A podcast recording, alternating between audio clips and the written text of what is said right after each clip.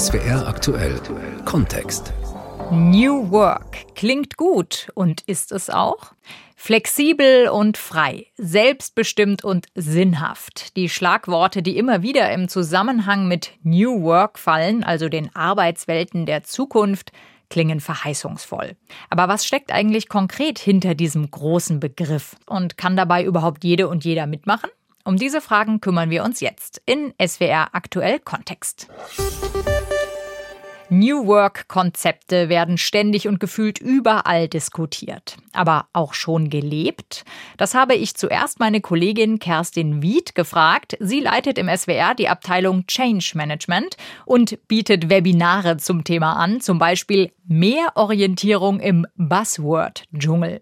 Frau Wied, dann orientieren wir uns mal. Wenn ich, wie jetzt so viele, im Homeoffice arbeite, teils mit flexiblen Zeiten, zum Beispiel habe ich nachmittags die Kinder, dafür gehe ich abends nochmal an meine Mails, ist das dann schon New Work? Nein, nach meinem Verständnis per se erstmal nicht. Das ist das, was viele als New Normal bezeichnen. Ja, also das, was sich auch aufgrund von Corona gerade so ein bisschen in den Arbeitsalltag einschleicht, kann man schon gar nicht mehr sagen, sondern was ja wirklich die neue Normalität ist.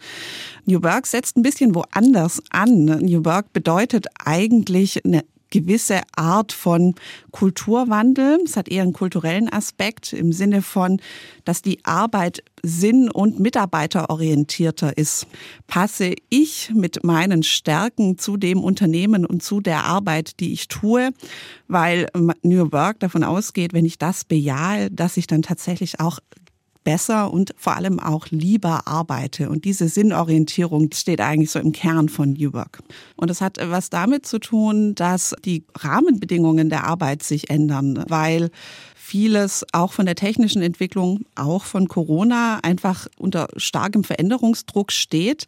Und wenn man an sehr klassische Hierarchiestrukturen denkt, dann dauert das oft sehr, sehr lange. Und wenn man die Verantwortung oder auch die Kompetenz da lässt, wo sie ein Stück weit eben auch ist, bei den Mitarbeitern und denen die Freiheit gibt, gute Entscheidungen, die sie selbst auch treffen können, selber zu treffen, macht das Entscheidungen schneller auch besser. Und dadurch wird das ganze Unternehmen flexibler. Und das steckt so ein bisschen hinter dem Thema Eigenverantwortung. Das sind ja dann vor allem auch externe Zwänge, sage ich mal, die einfach auf die Unternehmen so einwirken. Die Digitalisierung schreitet voran, der Konkurrenzdruck wächst, indem eben auch die anderen sich verändern und man da mithalten muss. Welche Rolle spielen denn aber auch die Wünsche und Bedürfnisse der Arbeitnehmer und Arbeitnehmerinnen, die sich ja auch gewandelt haben? Die Bedürfnisse spielen eine große Rolle. Das hat auch was mit einem Generationenwandel im Unternehmen zu tun, der auch gerade stattfindet. Wir merken, dass die Babyboomer gehen jetzt verstärkt in Rente. Die Generation X, Y und jetzt auch Z kommen und die haben wirklich andere Anforderungen an ihre Arbeit. Die wollen diese Sinnorientierung, die wollen stärkenorientiert eingesetzt werden, die wollen auch verstärkt Verantwortung übernehmen in einem gewissen Rahmen, den sie mitgestalten wollen. Das ist denen schon auch wichtig. Jetzt ist das sehr pauschaliert, wie man das immer macht, wenn man so grundsätzlich über so Themen redet. Aber ja, natürlich sind die Mitarbeiterinnen und Mitarbeiter ein Riesenkern in diesem ganzen Wandel. Allerdings gehört ja zu diesem digitaleren, selbstbestimmteren, flexibleren Arbeiten auch, dass man das alles nicht mehr so abgrenzen kann. Also diese Work-Life-Balance, Arbeit hier und dann aber noch genug Zeit für anderes da, das ist ja gar nicht mehr so richtig aktuell, sondern man spricht jetzt eher von Work-Life-Blending, dass das irgendwie so ineinander übergeht und das dann im Gleichgewicht sein muss. Ist das eine gute Entwicklung oder sind da auch Fallstricke, Stichwort Überforderung oder dass man am Ende eigentlich viel mehr arbeitet, als man müsste?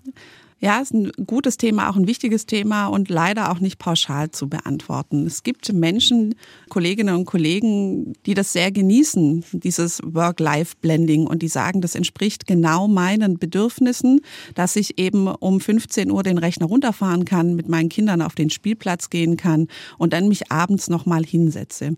Es gibt aber auch viele Kolleginnen und Kollegen, die das nicht können und auch nicht wollen. Die sagen, nein, da schalte ich gar nicht mehr ab, das tut mir nicht gut. Das entspricht meinen Bedürfnissen nicht mehr.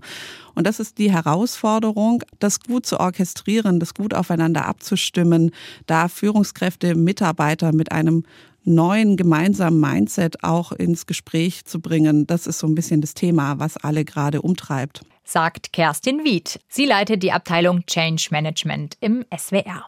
Eigenverantwortung und Vertrauen statt Kontrolle und Hierarchie. Dieses Prinzip schreibt sich auch der Sportausrüster VD groß auf die Fahnen und bekam dafür im vergangenen Jahr den New Work Award, den das Business-Netzwerk Xing jährlich vergibt.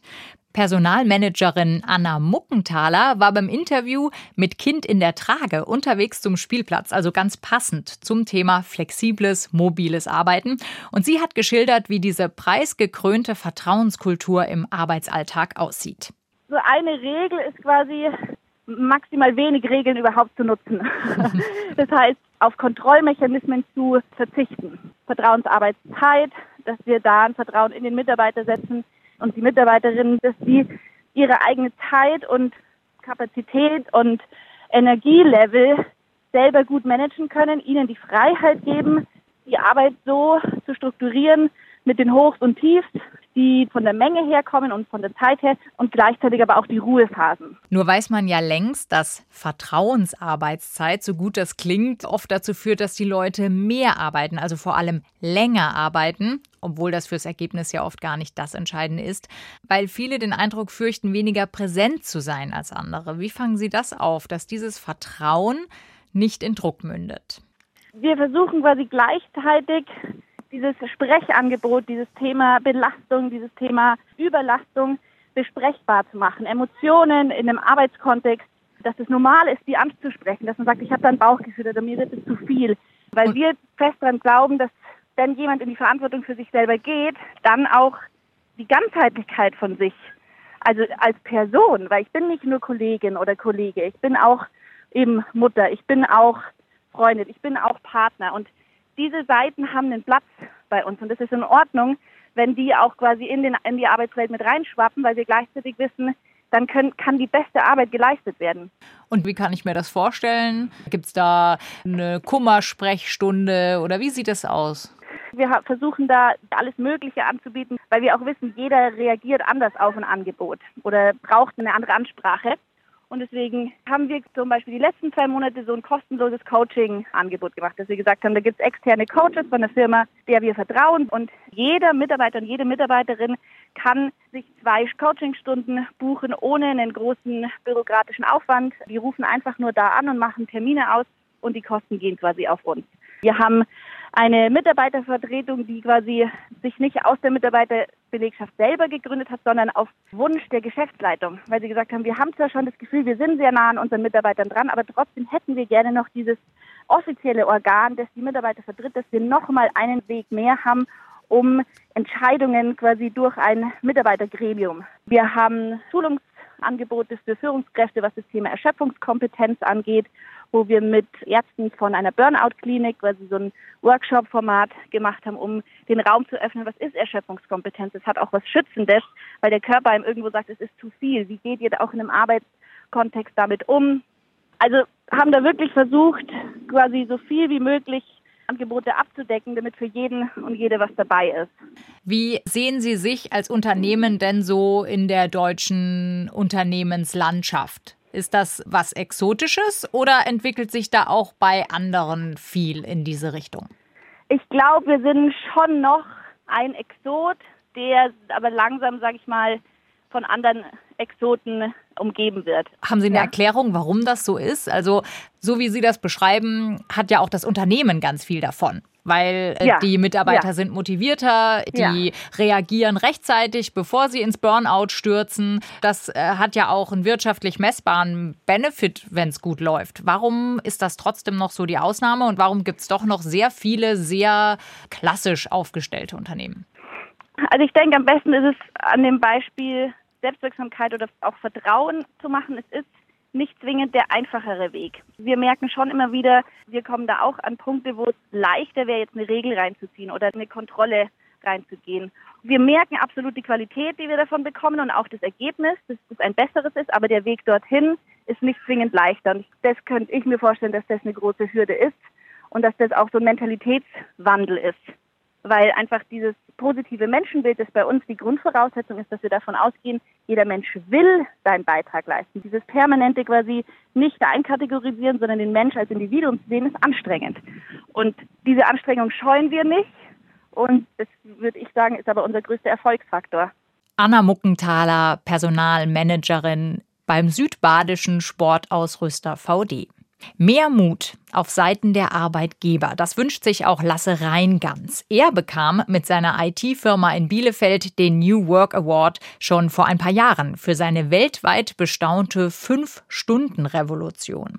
Im gleichnamigen Buch beschreibt er, wie das funktioniert, dass sein Team in fünf Stunden pro Tag nach eigener Aussage so viel schafft und auch verdient wie andere in acht.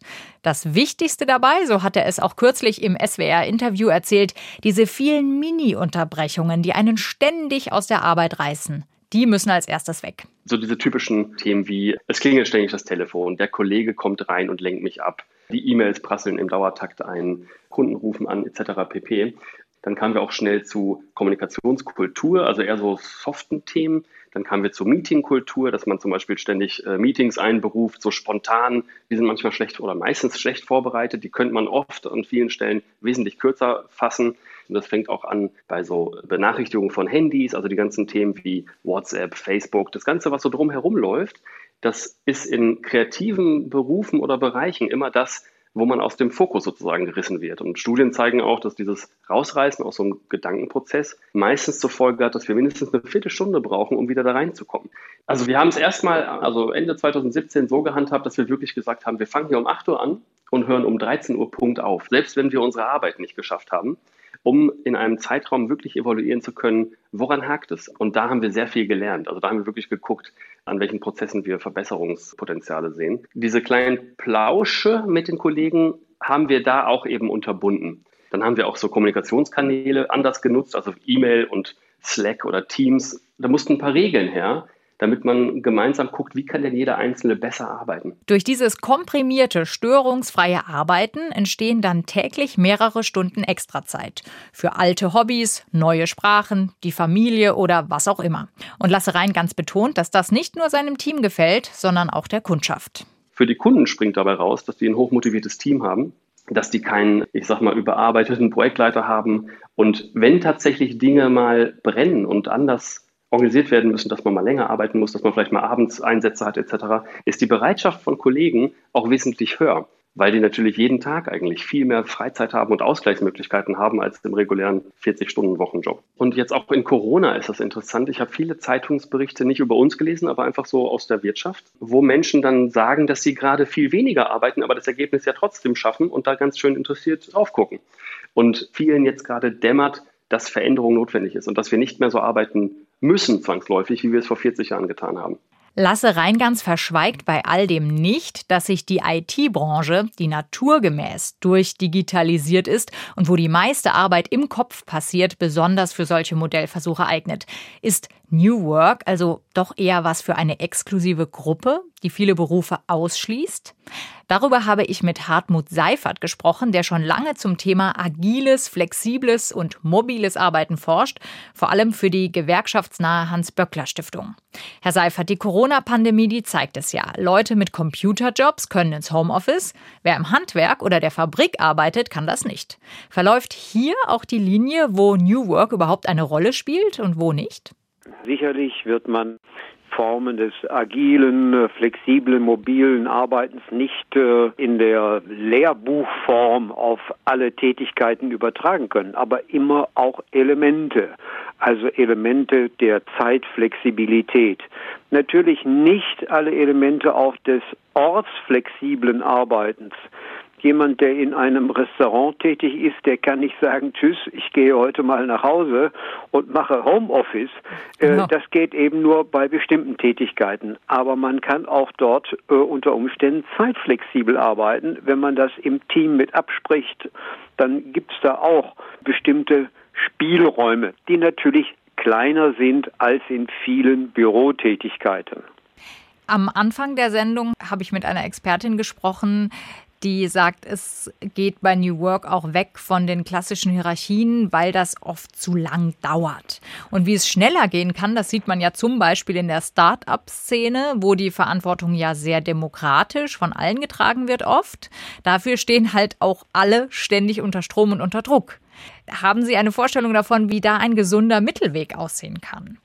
Ja, also bei vielen Formen des agilen Arbeitens wird die Entscheidung über den Arbeitsablauf, die Arbeitsorganisation an das Team delegiert und muss sich auch immer wieder besprechen. Woran hat es gelegen, dass man nicht planmäßig äh, das Ergebnis erreicht hat? Also es ist immer eine Selbstreflexion. Das muss man gelernt haben. Man wird, man, man steht ja auch immer in der Kritik gegenüber anderen, sich rechtfertigen zu müssen, aber in einer solidarischen Form.